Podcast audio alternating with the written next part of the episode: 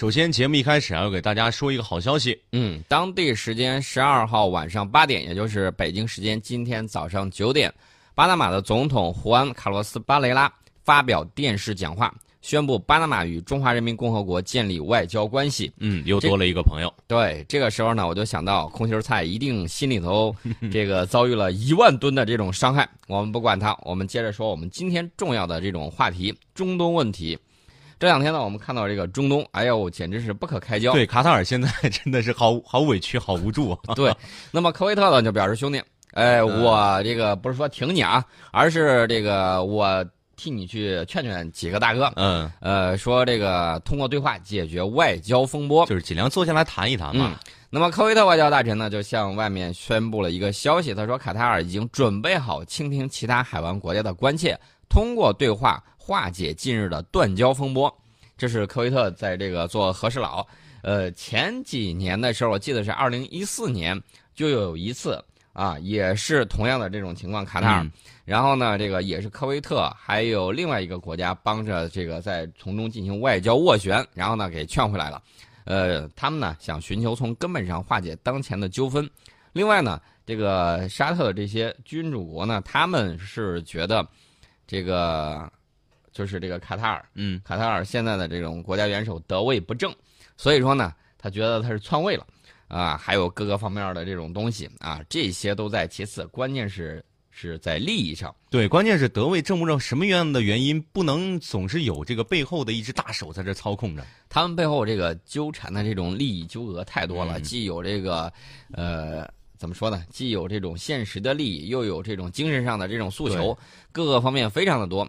那么断交风波发生之后，这个科威特我觉得还是很很这个给力的。然后呢，在各方间积极的这种斡旋，然后呢，这个还多次他们国家元首呼吁有关各方通过对话解决危机。我觉得已经把我们这个学会了啊！大家，发现没有？我们一直是这么呼吁的。然后这个土耳其等国呢，就呼吁对话解决卡塔尔的断交风波。但是美国政府表态非常的混乱。最起码这两天我们在看这个美国政府这个表态的时候，我们觉得很乱。怎么个乱法呢？先是美国国务卿蒂勒森九号的时候，在新闻发布会上呼吁卡塔尔回应邻国的关切，同时呢，呼吁沙特、还有阿拉伯联合酋长国巴林以及埃及放松对卡塔尔的封锁。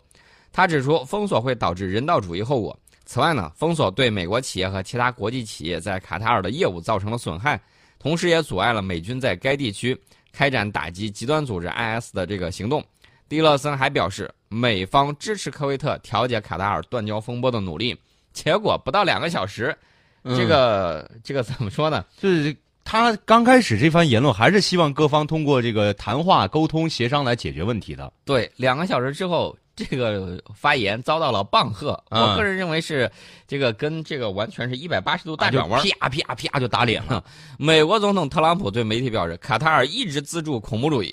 沙特等国针对卡塔尔的行动冷酷但有必要，卡塔尔必须停止对恐怖主义的帮助啊，然后停止其对他资助有关的极端主义意识。什么话都你说了啊，所以说呢，有关舆论就认为说这个蒂勒森和特朗普在同一时间发表的言论是互相矛盾，不清楚特朗普政府是要孤立卡塔尔啊，还是要促进各方对话？是，就是。他们互相对话之前，我建议这个蒂勒森跟特朗普还是先好好对话一下，别总是这个说的内容就是出入有出入啊啊！这个土耳其表态也很有意思，土耳其总统呢，这个埃尔苏丹呢，他就说这个向海湾国家领导人还有民众发出呼吁，强调目前的争斗不会有赢家，然后他就敦促沙特解除对卡塔尔所有限制措施，通过对话解决争端。然后呢，这个埃尔多安还说了，不存在卡塔尔支持恐怖主义之类的这种事情，他说。他至今没有看到这方面的实例，而且埃尔多安说了，我们不会抛弃我们的卡塔尔兄弟们。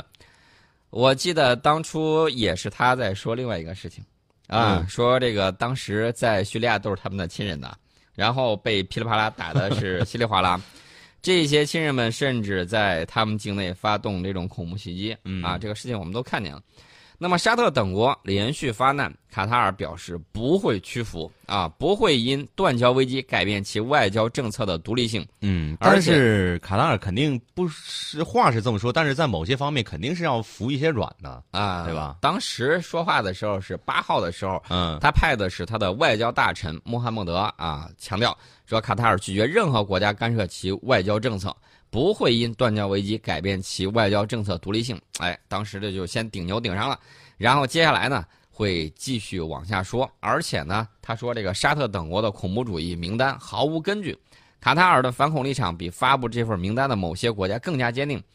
其实大家都知道这些极端思想来源是哪儿，我们都一清二楚，而且呢，跟一些资金是秘密联系的。嗯，啊，在这儿我们不细说，大家有兴趣的话可以往下接着看。另外一点呢，大家要知道，美国其实在这个顶上的这个角色挺有意思的。嗯为什么呢？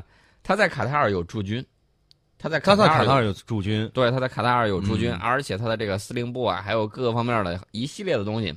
大家想一想，你能够在美军的这个司令部眼皮儿底下说是搞这个自助恐怖主义，还是有一系列的资金运作？那你是变相的在说自己的这个驻军无能啊？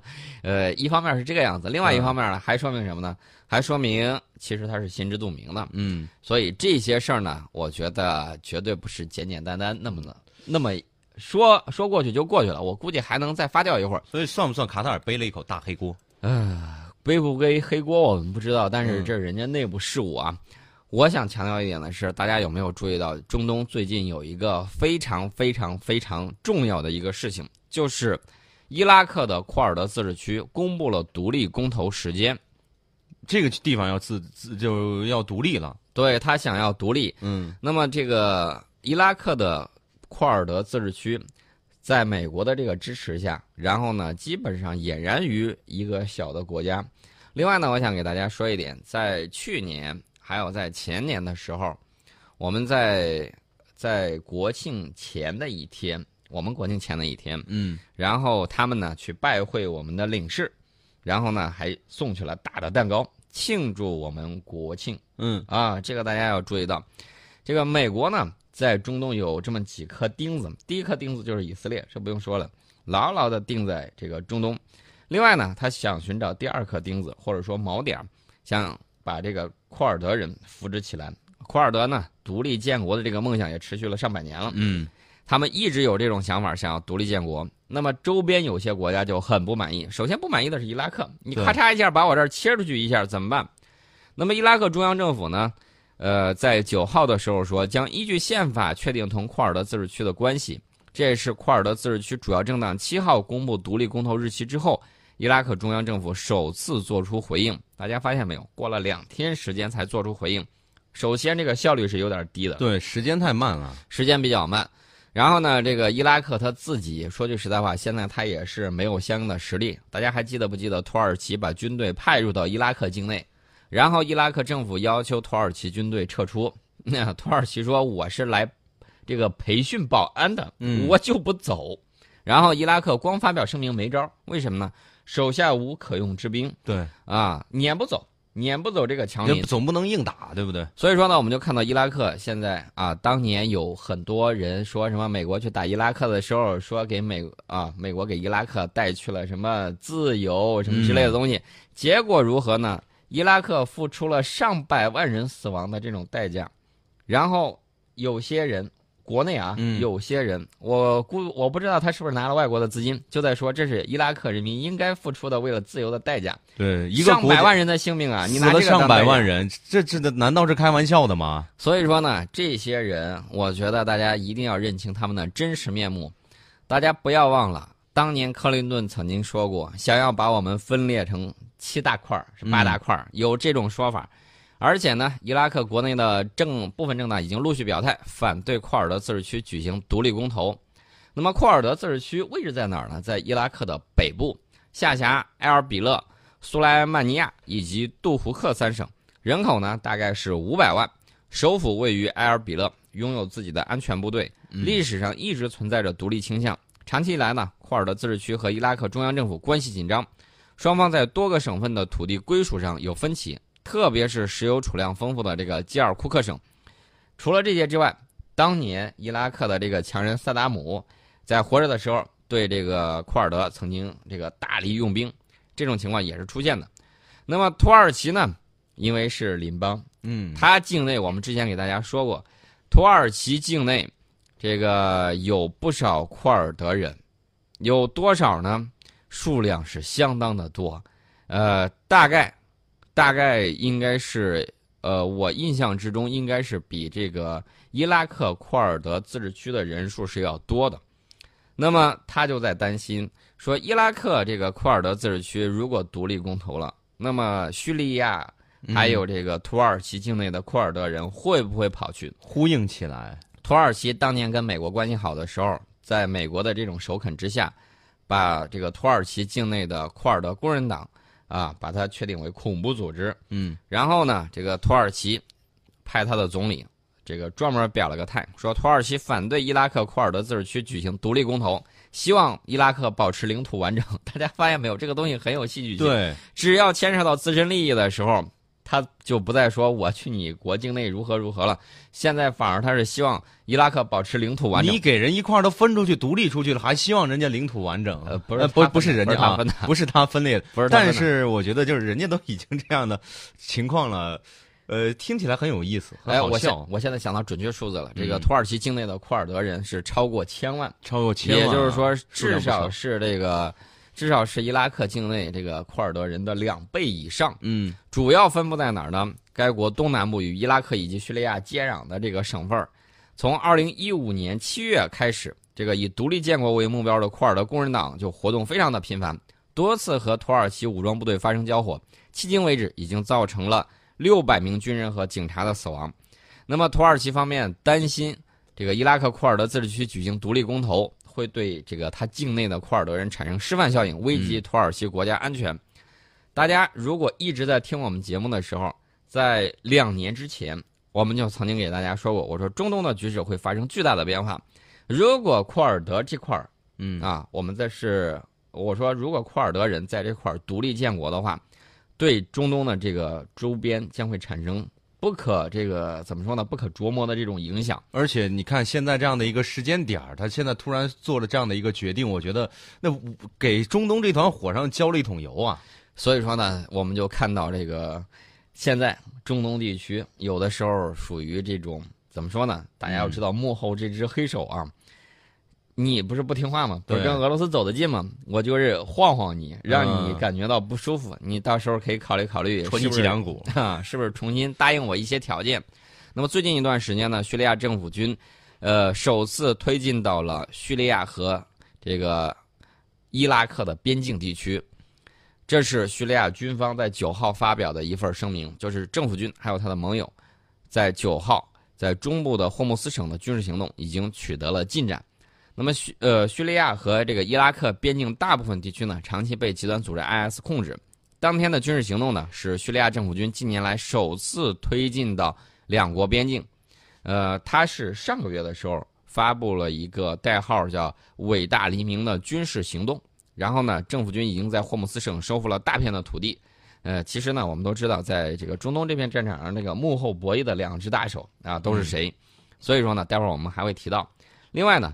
它推进至这个叙利亚和伊拉克边境，到底起到一个什么样的作用呢？我觉得这是一个战略的转折点。为什么这么说呢？因为之前我们看到他在这个霍姆斯省东南部地区行动之中，打死了极端组织 IS 数百名成员，而且夺取了很多重要的据点，最终呢成功推至叙伊边境。呃，推至叙伊边境之后，就等于说外面想再有这种援助啊。我们知道境外有很多恐怖分子纷纷潜到这个叙利亚境内，他把这个边境地区给它封住之后，最起码在这段地区，这个恐怖势力就很难从这个地方逾越过去。所以说呢，这是为什么说它是一个战略转折点，原因就在这儿。呃，在叙利亚打击极端组织 IS 的时候，由库尔德武装主导的叙利亚民主军收复了 IS 在叙利亚大本营拉卡市的战役，呃。已经打响，然后呢？最近这个多处区域发生了激战，大家发现了没有？